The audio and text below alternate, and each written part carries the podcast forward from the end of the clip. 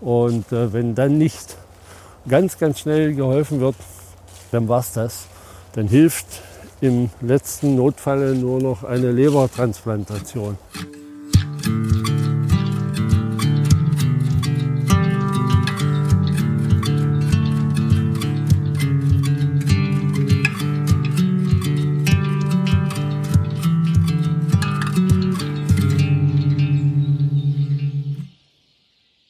Hallo und herzlich willkommen hier zu einer weiteren fantastischen neuen Ausgabe vom Pilz Podcast. Ich freue mich, dass ihr da draußen wieder eingeschaltet habt, beziehungsweise wir freuen uns, dass ihr wieder eingeschaltet habt. Und wenn ich sage wir, dann bin ich das einerseits natürlich. Hallo, Sebastian Sturzbecher ist mein Name. Äh, manche Leute hatten tatsächlich nach meinem vollständigen Namen gefragt. Und an meiner Seite ist natürlich wieder der Pilzexperte beziehungsweise der Pilzsachverständige und Pilzberater Wolfgang Bivur. Hallo Wolfgang. Ja, auch von mir ein pilzliches Hallo. Ein pilzliches Hallo. Ist das so, so begrüßt man sich im Wald, wenn man Ja, eigentlich nicht, nein, aber es gibt so den Spruch oder Begrüßungsspruch, kann man sagen, Halli Masch. Ja, aber Echt? das, ja, aber das ist äh, Was ist das? äh, na, fast unsinnig. Ja. So wie Petri Heil ne? und Halli Masch. Ja, es wird auch nicht in den Pilzkreisen verwendet. Vielleicht sollten wir das etablieren jetzt hier ab sofort. Ich wollte mich nur ganz kurz, bevor wir hier so ein bisschen zu lange abschweifen, bei euch da draußen bedanken, dass ihr uns schon für unsere ersten Folgen hier tatkräftiges Feedback gegeben habt. Also natürlich erstmal in erster Linie aus, dem, aus meinem Bekanntenkreis, aber mich haben tatsächlich auch schon ein paar Nachrichten erreicht von verschiedenen Leuten. Und da ist mir tatsächlich aufgefallen, dass es ganz viele Leute, ganz viele Pilzsammler und Sammlerinnen gibt, die noch ganz viele grundlegende Fragen haben. Ja, also wir hatten das ja in der ersten Folge mal so ganz kurz thematisiert, dass man natürlich, oder du hattest es gesagt, man weiß ja nicht so genau, was die Leute wissen und was sie wissen wollen. Ähm, aber ich glaube, da ist noch ein bisschen Bedarf, dass wir so ein bisschen allgemeines und grundlegendes Wissen ein bisschen nachlegen. Das würde ich heute gerne mit dir machen. Bevor wir damit anfangen, würde ich aber ganz kurz noch mal sagen, dass uns auch Nachrichten erreicht haben, wo wir doch bitte gerne mal über die oder das Pilzberatertum in der DDR sprechen sollen. Also das scheint viele Leute zu interessieren und vielleicht können wir das mal in den Wintermonaten machen, Wolfgang, wenn wir so ein bisschen mehr Zeit haben und wenn die Pilzsaison vorbei ist, dass wir da uns noch mal zusammensetzen und vielleicht mal über die Geschichte des Pilzberatertums in der DDR sprechen. Ja klar, warum nicht? Da gibt es da sicherlich so einiges zu berichten, ne? wie das Ganze so organisiert Ja, ja, war. und sicher, so. sicher. Das äh, war auf jeden Fall äh, eben wirklich staatlich organisiert. Und äh, sowas gibt es ja jetzt nicht mehr. Das ist eigentlich schade. Äh, das war eine feine Sache. Und das war ja, wie ich vielleicht schon mal gesagt habe, um mit den Prinzen zu sprechen, nicht alles schlecht in der DDR. Das stimmt, ja. Und äh, das Pilzberatersystem hätten wir gern übernommen, aber hat halt nicht geklappt.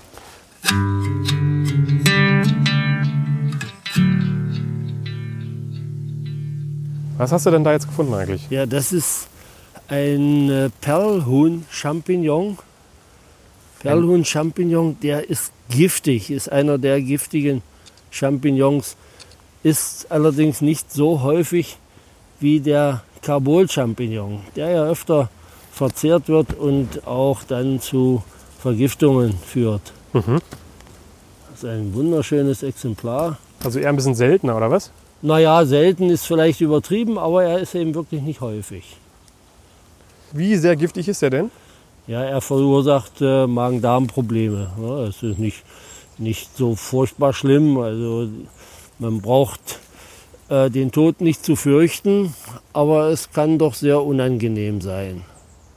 Mhm.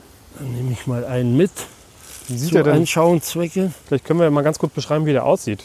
Ist etwas größer, also das ältere Exemplar ist etwas größer. Ja gut, das ist, der ist nun wirklich ein bisschen sehr groß geraten, aber äh, hat eben wie alle Champignons äh, gefärbte Lamellen, äh, im Jugendstadium so rosa und äh, wenn er alt wird, werden die Schokoladenbraun ja. und hat einen, im Gegensatz zu dem Carbol-Champignon, der ja einen weißen bis etwas grau, grauen Hut hat, auch mal äh, ein bisschen äh, ja, so aufgerissen, geschuppt, hat dieser so einen ähm, ziemlich äh, stark geschuppten, schwarzbraun geschuppten Hut. Also in der Mitte so ein bisschen dunkler und dann wird er so nach außen hin etwas Ja. heller, schuppiger. Ja, ja und äh, so junger, ein junger Pilz, der ist fast, fast richtig dunkelbraun, fast schwarz. Ja, also wenn man die so nebeneinander legt, dann äh, würde man nicht vermuten, dass das der gleiche Pilz ist. Ja, ja, das ist, äh, die Pilze verändern sich doch im Laufe ihrer, ihres Wachstums. Aber auch hier äh, hat man eben bei dem Perlhuhn-Champignon, wenn man an der Stielbasis reibt, eine starke chromgelbe Verfärbung. Das ist auch ein, ein Zeichen für diese Carbol-Champignon-Gruppe, die alle besonders in der Stielbasis stark gilben. Und die sind alle giftig? Ja, ja. Die in der Stielbasis stark gilben, die sind auch gleichzeitig giftig. Wow. Auf jeden Fall ein schönes, stattliches Exemplar. Ich würde mal so vermuten, der Durchmesser des Hutes, also von dem ausgewachsenen Exemplar, 15 15 cm, Zentimeter, ja. 15 cm. also aufgeschirmt. Er ist nicht ganz aufgeschirmt, wie so ein vergleichbar mit so einem Schirmpilz. Es hat, er hat noch eine leichte Rundung. Ja, das, äh, der wächst noch ein bisschen. Also wenn er noch größer wird, dann schirmt er auch noch Der, weiter der, auf. schirmt, der schirmt noch weiter auf. Der wird noch flacher dann. Schöner Pilz. Ja, Sehr elegant guck, guck auch. mal, Den irgendwie. haben wir noch übersehen. Hier ist noch so ein. Hier ist noch so ein Busche. Ah, ja. Der hat sich schön im Laub versteckt. Ich mache da mal ein Foto von, wenn ihr euch das gerne anschauen wollt. Diese Fotos dann natürlich sehr gerne auf unserem Instagram-Account. Einfach mal suchen, Pilz-Podcast bei Instagram suchen. Da findet ihr uns. Und dann könnt ihr euch die Bilder anschauen, die wir hier machen. Ein sehr eleganter, sehr, sehr schöner Pilz, wie ich finde. Aber leider nicht essbar. Hat sich auch hier sehr schön prominent am, am Wegesrand hingestellt. Ne? Ja, Und du hast jetzt ein Exemplar mitgenommen für, wofür, wofür hast du den mitgenommen? ja einfach mal zur, zu Demonstrationszwecken kann man immer mal brauchen. Wenn die Leute mit anderen Pilzen kommen oder mit Champignons. Hier steht noch ein Champignon. Ja. Das ist der breitschuppige Waldchampignon. Der wäre nun essbar. Ne? Ein, Da kann man ruhig sagen, der ist nicht so elegant. naja, das, das ist Geschmackssache. Der ist jedenfalls essbar, ist aber meistens von Maden heimgesucht. Da sieht man auch sehr schön den Unterschied. Der hat keine rötlich-violetten äh, Lamellen, sondern eher so, die gehen so eher ins Bräunliche. Naja, nee, der, das, der ist schon alt. Ach so, okay. Ne? Der ist äh, im Jugendstadium hat er auch diese, diese rosa-roten Lamellen. Also wäre er mit dem anderen Exemplar, was wir gerade gefunden haben, im etwas jüngeren Stadion auch verwechselbar? Oder woran würdest du ihn dann jetzt... Ja gut, der hat hier etwas äh, nicht so dunkle Schuppen, sondern Ja. also nicht so schwarzschuppig, sondern braunschuppig und hat auch nicht die äh, verfärbende Stielbasis. Ah, okay. Der zeigt, wenn er äh, angeschnitten wird, rötliche Töne, kann aber in der Stielbasis auch ein bisschen gilben. Ah, Ja, stimmt, hast recht. Es ist so ein bisschen... Kann durchaus ein bisschen gelb werden. Ja. Ein bisschen gelblich ist er aber natürlich nicht so vergleichbar wie mit dem ja.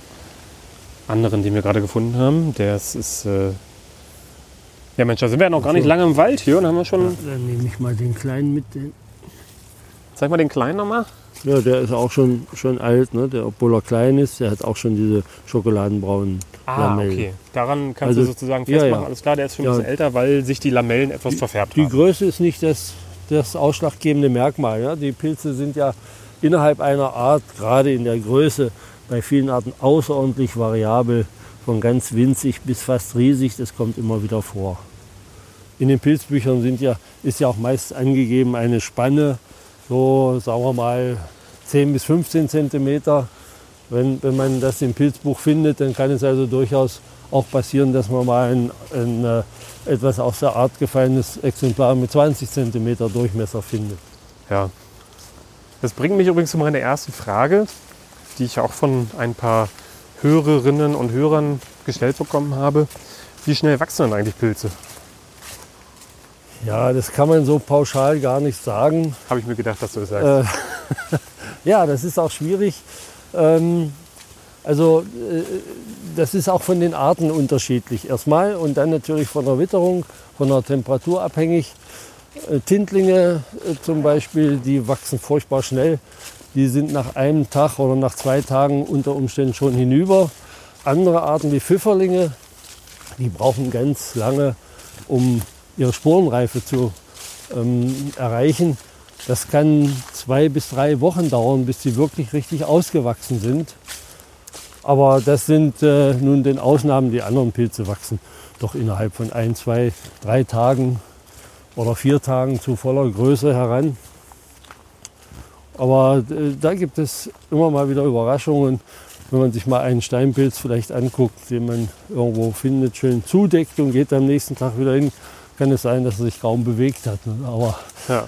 aber es äh, kommt doch vor, man sucht ein Gebiet oder ein kleines, kleines Stück ganz intensiv ab, findet nichts und man kommt zwei Tage später wieder und dann stehen da schon welche, ne? die man unmöglich übersehen haben kann. Gerade bei Pfifferlingen hat man das ja häufig, dass wenn man so ein bisschen die Blätter beiseite schiebt, so ein bisschen kleinere Exemplare findet. Und man freut sich, ah, hier kommt man in einer Woche nochmal her und schaut sich das Ganze an und dann hat sich gefühlt gar nichts getan. Ja, wenn die im, im Sommer wachsen, was ja eigentlich die Hauptzeit der Pfifferlinge ist, wenn die Witterung passt und es ist warm, dann wachsen die natürlich recht schnell. Aber im Spätherbst, da können die ein, zwei, drei Wochen stehen, ohne dass sich da viel tut. Ah, ja. Und die vergammeln auch nicht so schnell wie andere Pilze. Äh, oh, jetzt geht es am Berg hoch hier. Kommt man außer Atem. Äh, im, Im Spätherbst oder fast bis in den Winter hinein, wenn es also nicht friert, da stehen die Pfifferlinge dann wirklich noch bis zu Weihnachten, wenn es sein muss, ohne dass sie schon gleich schlecht sind. Es kann also passieren, dass ein Pfifferling, der im Spätherbst oder im Spätsommer gewachsen ist, mehrere Monate dort im Wald stehen kann, wenn er. Naja, das, das ist ein bisschen zu lange.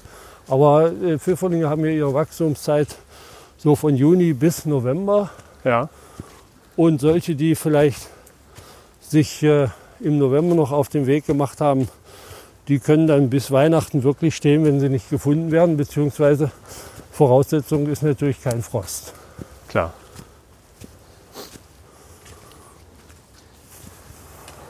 Ja, jetzt haben wir hier tatsächlich mal so eine kleine Steigung erklimmen müssen. Also Pilze sammeln ist nicht nur entspannend. Kann auch anstrengend sein.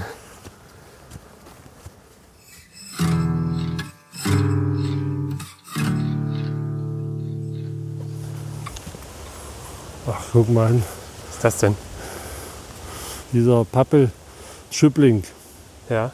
der äh, hält auch lang aus. Den habe ich also hier schon vor, ich weiß gar nicht, drei Wochen gesehen. Da war er noch winzig. Ein sehr schöner Pilz, aber der zu Speisezwecken nicht zu brauchen ist. Der ist nicht giftig, aber quasi ungenießbar. Ist ja ein bisschen bitter. Ja, in dem Zusammenhang habe ich natürlich gleich meine nächste Frage. Wie viele Pilze sind denn überhaupt essbar? Also mit essbar meine ich jetzt, dass sie nicht giftig sind in erster Linie. Naja, also, äh, dass sie nicht giftig sind, so kann man vielleicht die Frage besser doch nicht stellen. Denn wenn man keine Geschmacksnerven hat, kann man natürlich deutlich mehr Pilze essen, als äh, ähm, normal auf den Teller kommen sollten. Denn viele Pilze gelten ja als ungenießbar. Die sind nicht giftig, aber wenn man denn will, könnte man sie essen. Also als Speisepilze, potenzielle Speisepilze kommen hier bei uns vielleicht so, wenn es hochkommt, 200 Arten in Frage, Ja. Bei denen man noch ein geschmackliches Erlebnis hat. Aber äh, in der Regel sind das schon sehr viel und das, äh, die werden ja kaum für Speisezwecke genutzt. Sagen wir mal, wenn man sich auf 50 Arten so etwa fokussiert, dann äh, ist das sicherlich ausreichend. Da sind dann schon die, die besseren Sachen auch enthalten. Wenn du sagst bei uns, meinst du dann, Ja, hier in Mitteldeutschland oder Brandenburg oder überhaupt äh, in Deutschland an sich. Okay, Es gibt natürlich einige äh, Arten in den montanen Regionen, äh, Mittelgebirgen oder auch in den, in den höheren Alpenlagen. Also ich meine, dort wo auch noch Bäume wachsen. Da gibt es oft andere Arten, die wir hier im Flachland nicht finden. und kann man irgendwie prozentuell sagen, wie viele Pilze von denen, die es hier bei uns gibt, giftig sind? Ja, eine genaue Zahl habe ich so gar nicht im Kopf. Aber es sind auf jeden Fall deutlich, deutlich weniger giftige Pilze unterwegs als essbare. Wenn man so vielleicht 20, 30 Giftpilzarten zählt, dann hat man schon zumindest die, die man auf keinen Fall essen sollte. Also die dann so wirklich richtig gefährlich werden für die Gesundheit. Ja, also mit gefährlich meine ich natürlich auch die heftiges Erbrechen, Durchfall hervorrufen können. Ja. Die sind ja nicht ähm, lebensgefährlich giftig, aber es ist eben sehr unangenehm. Und kann auch schon mal einen Krankenhausaufenthalt nach sich ziehen. Potenziell tödlich giftige gibt es wirklich nur ein paar. Apropos Krankenhausaufenthalt nach sich ziehen. Äh, was mache ich denn, wenn ich vermute, dass ich mich vergiftet habe an einer Pilzmahlzeit? Dann gibt es ja einen Notruf. Ja, den Giftnotruf und äh, dort wird einem schon mal dann gesagt, was man tun sollte. Ja. Es ist natürlich immer ganz, ganz gut, wenn man selbst schon, äh, wenn man Verdacht hat, sich vergiftet zu haben, sich auf den Weg macht zum Arzt, sofern man das noch kann. Und äh, dort wird dann geklärt, auch über den Giftnotruf im Zusammenhang dann mit Pilzberatern, welche Pilzart hat diese Vergiftung hervorgerufen und danach richtet sich dann die Therapie. Also schnelles Handeln ist in jedem Falle sinnvoll. Äh, wie ich schon sagte, wenn man genau weiß, man hat einen giftigen Champignon gegessen, dann muss man das nicht überstürzen. Das ist eben unangenehm, aber äh, es besteht keine Gefahr. Okay. Wenn wir uns also im Bereich Berlin-Brandenburg aufhalten, dann wäre das der Giftnotruf der Charité, der auch 24 Stunden am Tag, sieben Tage die Woche besetzt ist. Also da kann man Ja, ja. jederzeit anrufen und nachfragen. Meistens weiß ja der Pilzesser nicht, was hat er denn gegessen überhaupt.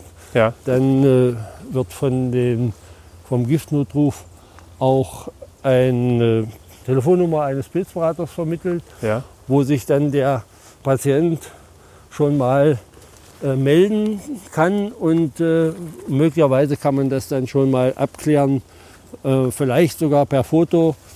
Äh, das ist nicht immer möglich, aber vielleicht schon mal per Foto, wenn er noch Pilze hat, ob es sich bei dem verzehrten Pilz um, ein, um eine gefährliche Art handelt, Das, wo dann auch schnelles Handeln nötig ist. da würdest du dann auch in manchen Fällen ins Spiel kommen. Ja, ja, ja klar. Also solche Anrufe äh, erhalte ich eigentlich fast jeden Tag. Äh, jetzt in der Pilz, Pilzzeit und äh, meistens stellt sich das als relativ harmlos heraus. Es gibt auch so Anrufer, die einfach Angst haben, sie hätten sich vergiftet, ähm, wo, wo sich das dann als harmlos herausstellt. Da ist dann kein Klinikbesuch oder, oder Arztbesuch nötig, wenn man schon von vornherein weiß, äh, da passiert nichts. Also es gibt ja Leute, die probieren mal einen Pilz, hatte ich erst neulich, und haben dann also roh Ja. äh, gekostet und stellen dann fest, ach, der sieht ja so merkwürdig aus, vielleicht könnte er doch ja giftig gewesen sein. Und wenn man das dann gleich äh, klären kann, dann äh, braucht man also da weiter nichts zu tun. Da musst du dann sozusagen manchmal auch Sherlock Holmes spielen, wenn die Leute nicht klar benennen können, was sie da eigentlich gefunden haben. was heißt nicht klar benennen können, die essen irgendeinen Pilz und stellen äh, vielleicht oder halten den Pilz für einen essbaren Pilz Ja. ja, und äh, gucken dann hinterher ins Pilzbuch und stellen fest, ach, hm, der sieht ja äh, so ähnlich aus wie vielleicht der grüne Knollenblätterpilz oder weiße, die Weißform vom grünen Knollenblätterpilz und dann ist natürlich die Angst groß. Ja. Und wenn man die dann schon mal nehmen kann, Das äh, ist das schon anhand des Fotos ist das schon mal ganz schön. Aber so oder so ist es nicht verkehrt nachzufragen, weil es gibt ja auch äh, Pilze, an denen man sich vergiften kann, wo man jetzt, ja, wo dann eventuell die Symptome irgendwann nachlassen, aber trotzdem das Gift ja weiter wirken kann und zu schweren Leber- und Nierenschäden führen kann. Naja, das, das ist äh, zum Beispiel der grüne Knollenblätterpilz. Genau, Ja. ja. Also wer eine, äh, einen grünen Knollenblätterpilz im Gericht hat, der bekommt unweigerlich nach sechs bis zehn, zwölf, 20 Stunden, manchmal noch länger, heftige Brechdurchfälle, die zunächst erstmal fast unstillbar sind. Also er leidet auch so Wasserverlust dabei. äh, dann ist der höchste Zeit, wenn sich diese Symptome einstellen, auf jeden Fall nach so langer Zeit nach dem Pilzgericht sich in ärztliche Behandlung zu begeben. Wer das dennoch nicht tut, weil er dann irgendwann meint, ich sitze das mal aus, vielleicht bessert sich das noch, der erlebt dann wirklich, wenn diese Brechdurchfälle vorbei sind, so eine scheinbare Besserung. Er fühlt sich wieder gut, denkt, naja, das, äh, vielleicht waren es doch nicht die Pilze, es war der Schnitzel faul oder wie auch immer. Dann, äh, das letzte Bier. Ist, ja, es ist jetzt vorbei, ich, mir geht es wieder besser. Und das ist dann äh, äh, fatal. Dann stellt sich nämlich die Situation ein, dass das Gift, was äh, das Gift des grünen Knollenblätterpilzes, was nicht ausgeschieden wird vom Körper, immer wieder durch die Leber zirkuliert mhm. und die Leber irreversibel schädigt. Okay. Also es ist ein Leberzellgift und äh, wenn dann nicht ganz, ganz schnell geholfen wird, dann war es das. Dann hilft im letzten Notfall nur noch eine Lebertransplantation, was aber ja nun nicht gerade, äh, ja, eine Leber ist nicht im Supermarkt zu, zu bekommen und das kann dann Jedenfalls nicht bei uns. Ja, das führt dann zum Tod. Okay. Also falls ihr vermutet, dass ihr euch vergiftet habt, ja, dann zögert nicht, ruft auf jeden Fall, also es kann nicht schaden beim beim Giftnotruf anzurufen. Wie gesagt, in Brandenburg-Berlin wäre das der Giftnotruf der Charité. Ich verlinke euch das auch nochmal. Das ist natürlich von Bundesland zu Bundesland unterschiedlich. Da einfach mal im Internet schauen, äh, Giftnotruf, Pilze, googeln zum Beispiel, dann werdet ihr natürlich dann auch auf die entsprechenden Seiten weitergeleitet. Das findet man relativ fix. Äh, so oder so kann man natürlich auch, wenn man wenn es nicht so weit ist und wenn das möglich ist, auch einen Arzt kontaktieren, der da eventuell zum Beispiel dann so jemanden wie Wolfgang mit an die Hand geben kann, dass Wolfgang dann in den meisten Fällen euch dann auch schon mal die Angst nehmen kann, wenn es sich ja in Anführungsstrichen um eine harmlose Vergiftung handelt oder ihr vermutet, ihr habt euch vergiftet, aber dann doch nicht. Ja, es ist eben so, dass äh, sofern, so, solange noch keine Symptome da sind, ist es oder kommt es häufig vor, dass Leute eben Angst haben, sich vergiftet zu haben, ja. weil sie meinen, vielleicht war der jetzt doch giftig, wie auch immer. Und ich appelliere nur an die Pilzsammler, sich doch äh, ein bisschen kundig zu machen, was habe ich denn da wirklich im Korb und äh, im Pilzbuch mal nachzusehen und alle Merkmale dieses Pilzes oder des vermeintlichen, äh, der, der vermeintlichen Art, die man gefunden hat, zu studieren und zu vergleichen. Und dann kann man eben auch schon äh, oftmals solche äh, Situationen verhindern, dass man in Panik gerät und äh, meint, man hat sich vergiftet, was dann aber hinten am Ende auch harmlos ist. Also Risikofreudigkeit beim Pilzesammeln ist auf jeden Fall keine Tugend, die man äh, äh, befolgen sollte. Ja, keinesfalls. Also das kann schon mal nach hinten losgehen. Und hast du dich denn selber schon mal vergiftet? Na Gott sei Dank bis jetzt noch nicht und ich hoffe, dass das so bleibt. Na, dann wollen wir natürlich hoffen, dass das bleibt. Aber wir haben es ja gesagt, wenn man vorsichtig ans Werk geht ja, und sich äh, ausreichend erkundigt und natürlich ein, auf jeden Fall immer ein Pilzbuch dabei haben sollte oder jemanden, der sich damit auskennt und sich vorher erkundigt, was für ein Pilz es sein könnte, dann sollte das nicht passieren.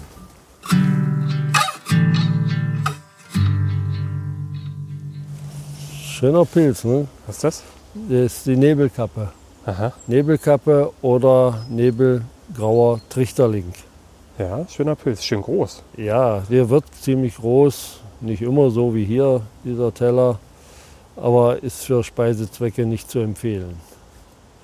Der wurde äh, oder steht in den Pilzbüchern, wenn man nicht gerade neueste, das neueste hat, auch als bedingt essbar. Das heißt, er hat ein bisschen parfümierten oder einen stark parfümierten Geruch und Geschmack der nicht jedem zusagt. Also ich kann ihn gar nicht essen, weil für mich ist der Pilz eklig. Aber man hat eben festgestellt, dass er auch Stoffe enthält, die das Erbgut verändern können. Und deswegen sollte man ihn grundsätzlich meiden. Aber er wird auch kaum genommen, weil er eben für die meisten Leute auch einfach nicht schmeckt. Da gibt es ja so einige Exemplare, die irgendwann mal als essbar galten und mittlerweile nicht mehr. Da erinnere ich äh, nur mal an den vor kurzem zum Pilz des Jahres 2021 gewählten Grünling. Das ist ja auch nochmal ein Thema, das sollten wir auch nochmal in Zukunft besprechen. Äh, Grünling ist zum Beispiel ganz interessant. Der galt früher als ausgezeichneter Speisepilz. Mittlerweile wird er nicht mehr gegessen. Aber wie und warum, das klären wir an anderer Stelle, würde ich sagen. Ja, okay, das können wir gerne tun. Da gibt es einiges zu sagen und äh, äh, er wird noch auch leider immer mal äh, gegessen. Vergiftungen sind ja wirklich relativ selten, aber man muss es nicht provozieren. Und deswegen äh, würde ich vom Genuss dringend abraten wollen. Er steht im Übrigen äh, auch unter Totalschutz. Er dürfte eigentlich gar nicht gesammelt werden. Ah ja, okay.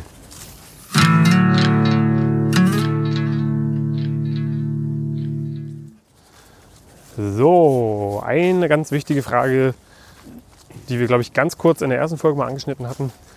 Wozu zählen denn eigentlich Pilze? Sind ja weder Tiere noch Pflanzen. Also die Pilze wurden früher mal zu den Pflanzen gezählt, mittlerweile nicht mehr. Sie sind mittlerweile eine eigene Kategorie. Ja, ist ein eigenes Reich. Die Pilze bilden ein eigenes Reich. Tierreich, Pflanzenreich, Pilzreich.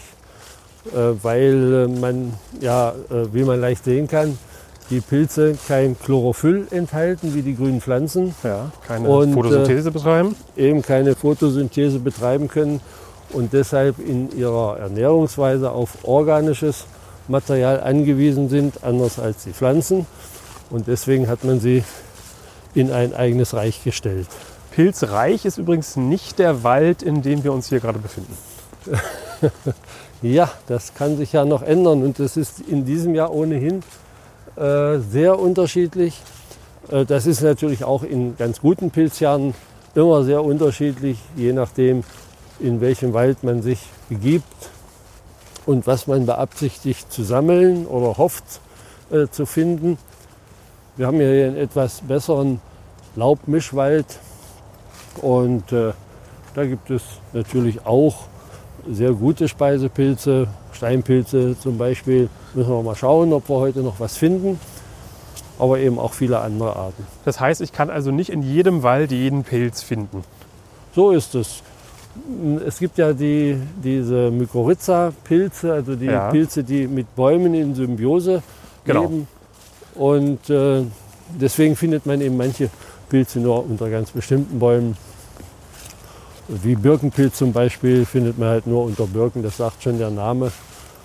Aber andere Pilze wie der Steinpilz, der äh, ist mit vielen Bäumen vergesellschaftet. Den findet man fast überall. Also Eichen, Buchen, Fichten, Kiefern, Birken.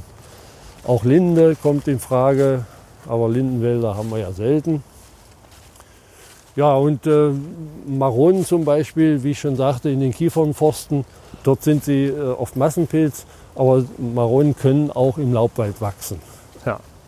Also kann man, diese, kann man die Frage, was einen besonderen Pilzwald ausmacht, gar nicht so wirklich beantworten, weil halt jeder Pilz eigene Ansprüche hat. Und äh, ja. Naja, man muss eben sehen, äh, mit der Zeit äh, wird man auch ein bisschen geschult, wenn man offenen Auges durch den Wald geht, äh, welche Waldstücke vielleicht so pilzträchtig sein könnten, mhm. Ähm, wo jetzt viel, viel dichtes Unterholz ist. Äh, dort braucht man eigentlich als Speisepilzsammler kaum reinzugehen. Oder äh, wie ich hier gerade sehe, Efeu wächst ja auf dem äh, Erdboden. Das ist also ziemlich, ziemlich pilzarm. Natürlich gibt es auch hier äh, Pilze oder in Heidelbeeren. Ja. Äh, dort äh, ist es nicht zu empfehlen, auf Pilzsuche zu gehen. Auch da gibt es natürlich welche, aber äh, kaum Massenvorkommen und im Übrigen findet man sie natürlich auch schlecht. Aber das ist ja dann wie mit jedem Hobby, man muss sich das irgendwie nach und nach natürlich erarbeiten, Erfahrungen sammeln. Ich kann ja auch nicht mit dem Tennisspielen anfangen und nächste Woche bin ich wieder neuer Roger Federer. Ne? Das muss ich auch alles üben. Und ja, wir haben ja das auch nicht vererbt bekommen, die Stellen, die wir hier aufsuchen, sondern die haben wir uns ja selber erarbeitet. Wir sind selber in den Wald gegangen, haben unzählige Spaziergänge geführt, um unsere, in Anführungsstrichen, Pilzstellen zu sammeln und äh, die nach und nach wieder anzulaufen. Das braucht halt Zeit, aber ich sag mal, es gibt, es gibt Schlimmeres, äh, als durch den Wald zu laufen und nach Pilzen Ausschau Ja, zu das halten. ist ja auch, auch ein bisschen erholsam oder sehr erholsam. Und äh, man muss sich eben die Stellen merken, wo man mal was gefunden hat. Äh, es ist aber nicht immer so, dass das dann jahrelang so weitergeht. Ja, also gerade die beliebten Steinpilze, die können in einem Stück jahrelang wachsen, aber es kommt auch vor, äh, dass es ein Jahr einen großen Schub gibt und dann ist erledigt, man findet nichts mehr. So ging mir das auch schon. Ich kenne äh, Gebiete, wo ich äh, ganz viel gefunden habe und nie wieder. Ah ja, okay. Das gibt's auch. Also lasst euch nicht unterkriegen, wenn ihr mal irgendwie eine halbe Stunde keinen Pilz findet. Ne? Lauf weiter, ihr müsst das öfter mal machen und dann irgendwann werdet ihr natürlich auch den Erfolg haben. Äh, Und da kann man jetzt nicht sagen, welcher Wald richtig oder falsch ist. Probiert es einfach aus, geht raus, geht in die Wälder, auf die Wiesen natürlich auch. Da gibt es ja auch Pilze, haben wir auch schon drüber gesprochen. Äh, ja, und dann macht eure eigenen Erfahrungen. Den Tipp können wir auf jeden Fall euch mit an, an die Hand geben. Ja, man muss halt äh, auch mal nach oben gucken, äh, was für Bäume dort stehen. Generell ein guter Tipp. Ähm, wenn man äh, jetzt einfach dahin läuft und ist plötzlich in einem, äh, Mangrovenwald. in einem Robinienwald, da braucht man äh, und kann man schnell kehrt machen. Wenn man nicht gerade vielleicht äh, Riesenschirmpilze sammeln möchte, denn die wachsen dort auch, aber die Robinien haben halt keine Mykorrhiza-Partner, Ja. deswegen wird man da nie einen Steinpilz finden.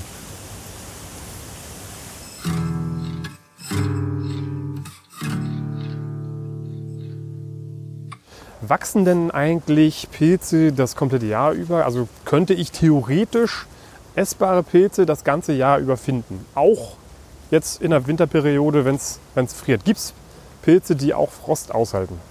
Ja, die typischen Winterpilze sind Austernseitling Ja? und der Winterrübling oder Samtfußrübling auch genannt. Diese Pilze vertragen Frost, na, ich sag mal bis minus 10 Grad, kein Problem. Ähm, die wachsen natürlich nur dann, wenn es frostfrei ist.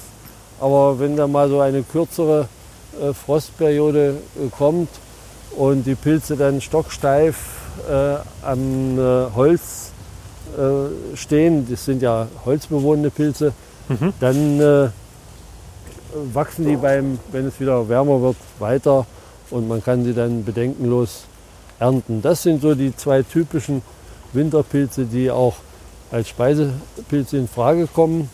Es gibt dann noch das Judasohr, so ein äh, ja, Ohrlappen, ähnlich äh, wie die äh, Mur-R-Pilze wird ja, ja, genannt, ja, ne? ja, ja, ja, so ähnlich. Und die haben aber keinen Geschmack, aber man kann sie so als für Suppen ganz gut nehmen. Auch trocknen sehr gut, zum Trocknen sehr gut geeignet. Und äh, da kann man halt Suppen mit, mit bestücken und die haben so ein äh, schönes, äh, so eine schöne knorpelige Konsistenz, die äh, ja, ein, ein besonderes Kauerlebnis bescheren. Der eine mag es, der andere nicht. Äh, diesen Pilz, wie gesagt, findet ihr in Asia-Geschäften auch unter dem Namen Mur-R-Pilz. Das ist Ja. also das Judasohr, was, was man hier auch Ja. findet. Ja, naja, das ist eine, noch eine andere Art, aber es ist äh, eben dem, ähnlich. dem ähnlich oder fast gleich. Also theoretisch könnte ich mich das ganze Jahr im Pilzwald von essbaren Exemplaren, essbaren Pilzen. Naja, ganz so ist das nicht. Es wird immer gesagt, Pilze findet man das ganze Jahr. Aber äh, wenn man auf Speisepilze aus ist, dann wird das schlecht. Es gibt schon dann die Zeit, sagen wir mal, von Februar bis April, wo im Prinzip nichts wächst, was man gebrauchen könnte für Speisezwecke. Und äh, Februar bis April, sage ich dann, wenn der Januar auch noch mild ist, wo dann die Austernseitlinge noch wachsen können. Die können auch noch im Februar wachsen oder auch mal im März noch äh, einen neuen Schub bringen. Aber das ist dann eher selten. Okay. Also es wird immer eine gewisse Dürre geben. Die Hauptpilzsaison ist natürlich jetzt im Herbst, ja, im September, Oktober, November, bis es anfängt zu frieren. Da wird man das meiste finden, theoretisch also auch aber im ganzen Jahr. Aber ihr müsst dann damit rechnen, dass die Ausbeute dann nicht sonderlich groß sein Ja, wird. und vor allen Dingen in den Frühlingsmonaten oder Frühsommer, da muss man dann schon wirklich wissen, wo man hingeht. Also im April ist ja Morchelzeit, Ja. April bis Anfang Mai so etwa. Und die findet man nun wirklich nicht in jedem Wald. Und dann kommen die Mairitterlinge im, äh, im Mai, wie schon der Name sagt, Ende April bis Anfang Juni. Auch da muss man die Stellen, seine Stellen kennen. Gut zu wissen, da wisst ihr erstmal Bescheid. Ja? Also man kann theoretisch Pilze das ganze Jahr über finden, aber in manchen Monaten ist es nicht so ertragreich.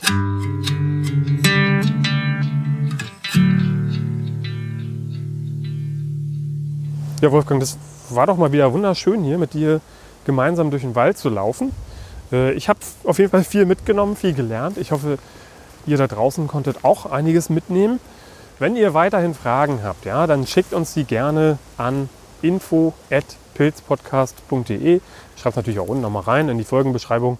Folgt uns auf Instagram, da könnt ihr also euch schöne Pilzfotos anschauen von den Pilzen, die wir hier gefunden haben und besprochen haben. Und ansonsten, ich danke dir, Wolfgang, dass du wieder dabei warst. Ich hoffe, dir hat es auch ein bisschen Spaß gemacht. Mir hat es sehr viel Spaß gemacht. Na klar, macht Pilze sammeln oder suchen, macht immer Spaß. Auch äh, wenn man mal nichts findet, aber besonderen Spaß macht es natürlich, wenn wir so erfolgreich waren wie heute zum Beispiel. Genau. Und damit möchten wir uns bei euch verabschieden. Wir wünschen euch viel Spaß im Wald. Ciao, ciao. Jo, macht's gut.